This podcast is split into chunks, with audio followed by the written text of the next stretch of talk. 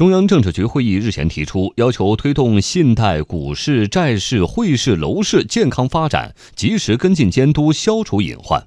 会议同时提出，推动信贷、股市、债市、汇市、楼市五大市场发展，这还是第一次。中国人民大学经济学院教授刘锐认为，这种新提法明晰了金融领域防风险的重点领域。这个提法确实是以前没有的，一带四的提法，就是把这个金融领域的防控重点呢，把它明晰了。信贷主要就是总闸门。股市、汇市、债市和楼市这四个方面背后呢，都牵扯到了跟其他的行业的千丝万缕的联系。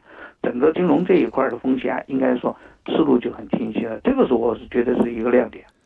推动五大市场健康发展，需要及时跟进监督，消除风险隐患。以金融业为例，未来几个月内，我国将取消银行和金融资产管理公司的外资持股比例限制。将证券公司、基金管理公司、期货公司、人身险公司的外资持股比例上限放宽到百分之五十一，进一步完善内地与香港两地股票市场互联互通机制。从五月一号起，把互联互通每日额度扩大四倍等。武汉科技大学金融证券研究所所长董登新认为，正是金融业扩大开放的背景下，才更需要扩大防范金融风险的范围。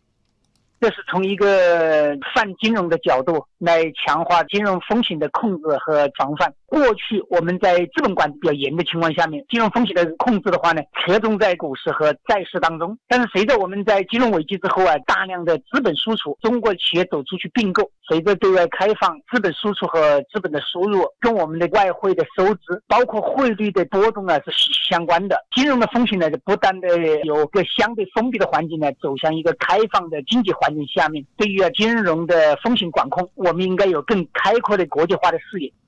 就股市而言，除了扩大开放，还在提高包容度。董登新认为，这需要投资者加强风险管控。我们也在提高啊资本市场的包容性，正在考虑啊让独角兽啊或者是创新企业到 A 股来上市，也可以在 A 股上发行的 CDR。我们甚至可以允许它亏损来挂牌来发行 CDR。特型的股权结构的一些创新企业，我们也可能会给它专门的 IPO 通道。所以，当我们政策上的开放性和包容性呢在不断提升的情况下面，很显然的话呢，投资的风险应该说也在增大。如何适应呢这个全新的改革了的这样一个资本市场的环境，对我们投资来讲的话，应该说是一次洗礼。